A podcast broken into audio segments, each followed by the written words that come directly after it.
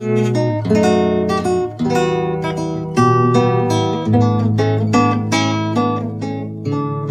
negocio no podía ir mejor en la mina de los Pericos en la Sierra del Cuale, Jalisco. Don Adán sacaba un kilo de oro a la semana de los socavones que perforaban el cerro del Orégano.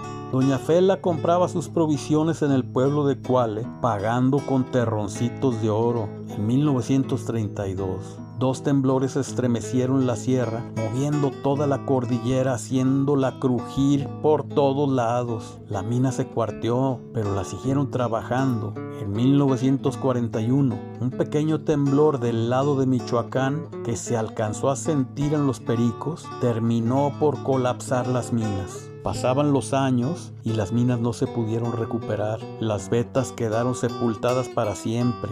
Doña Fela sufría al ver a sus hijos condenados a vivir en un pueblo sin ley al no haber dinero. De haber sido un pueblo cosmopolita que hasta teatro tenía, el lugar se convirtió en una cueva de ladrones y asesinos que huían del gobierno. Ella le rogaba a don Adán que por el amor de Dios sacara a sus hijos de tal estado de salvajismo, pero él enfermo de la fiebre de oro, se negó a abandonar la mina. Doña Fela, embarazada de su sexto hijo, juntó unas pocas pertenencias, armó una remuda y cargó con sus hijos siguiendo la ruta de los llanitos. En el camino tuvo que bajarse de la mula y pidiéndole a los arrieros que detuvieran la marcha, se perdió por un rato entre los matorrales. La fuente se le rompió y su hijo se logró. Al niño no nacido lo bautizó con el nombre de Armando y en una cajita de zapatos envuelto en paños, lo enterró en aquella sierra, en el camino que prometía la nueva vida a sus hijos. Desde la bajada de los almacenes, doña Fela divisó un pueblito de casas blancas con techos de teja junto al mar, el pueblo de la promesa, Puerto Vallarta.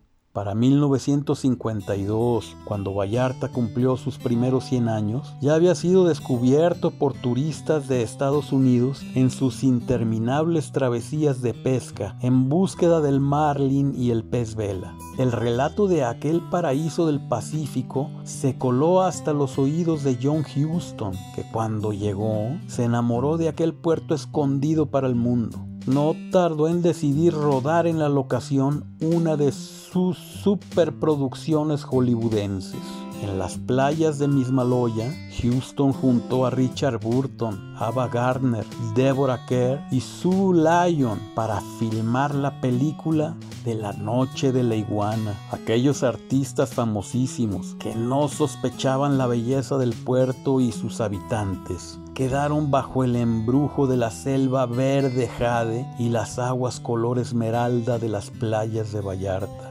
Allá, el Richard y la Taylor de los ojos violeta encontraron su rinconcito, apartados de las modernidades, vanidades y chismes del mundillo de Hollywood, sellando su romance con un puente que uniría sus casas de Vallarta para sus tórridos encuentros. Ahí fue donde el mundo conoció Vallarta que se llenó de más reporteros que de iguanas, difundiendo los romances y correrías de Burton y Taylor. Desde entonces, Puerto Vallarta se ha convertido en uno de destinos turísticos más famosos. Se encuentra en las listas de los más visitados y con más desarrollo, alejándose cada vez más de aquella villita de pescadores que enamoró a las estrellas. Hay algo que tiene Vallarta que cautiva. Don Adán al poco tiempo siguió a Doña Fela y juntos hicieron vida en aquel hermoso puerto, en una casita que construyeron en el cerro por la calle del faro del malecón, admirando desde la terraza por el resto de sus vidas los interminables atardeceres de la bahía